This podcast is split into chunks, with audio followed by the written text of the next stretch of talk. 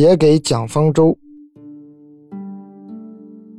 方舟你好，我是李诞。为什么咱俩有微信不用，非要在这个喜马拉雅这写信呢？这究竟是为了什么呢？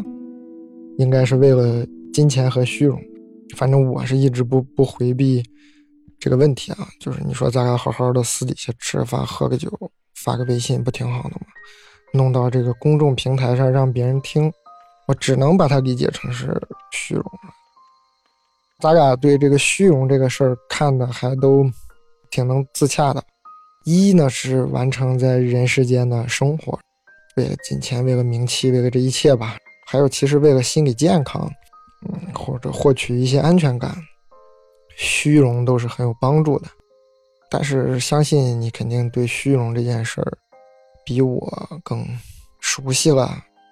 你可能最初是被迫的嘛，因为你小小年纪是被你妈哐当一下就推进了这个名利场。你现在选择的创作道路也是你的生活方式。你一个人跑到东京，弄个房子，然后写作，很少再发表评论性的东西，比较认真的搞文学创作。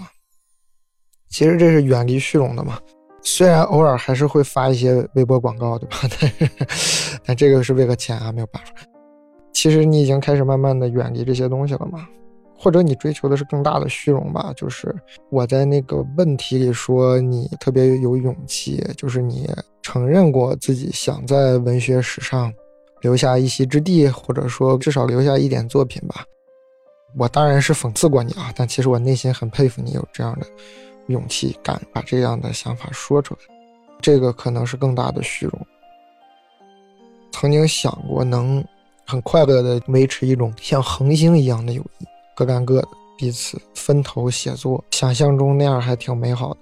但这个事儿也一直没有完成，是赖我，因为我还没有像蒋方舟那么能摆脱虚荣，那么想清楚自己要干啥。我一直羡慕你的地方，就是你能想清楚自己要干啥。当然，你也是，可能是你妈替你想的。从认识到现在，虽然我的人生状态变了很多，但是本质上我还是一个。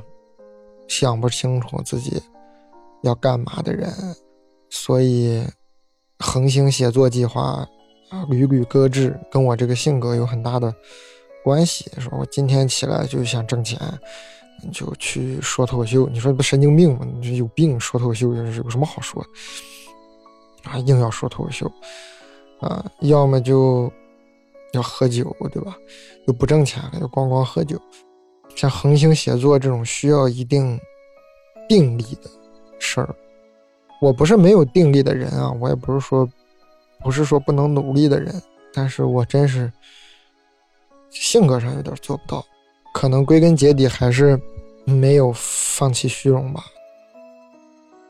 我对你人生期许就俩，第一呢就是好好的赶紧写出一个你自个儿满意的，然后我看完以后能不讽刺你的这个文学作品。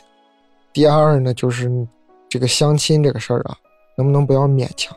你体验生活也不能拿人家相亲采风啊，是吧？你就赶紧的就别相了，没事出去大街上溜达溜达，酒吧坐会儿什么的。你相亲能有什么用啊？你这这这对创作也没有帮助，对生活我看也只有负面作用。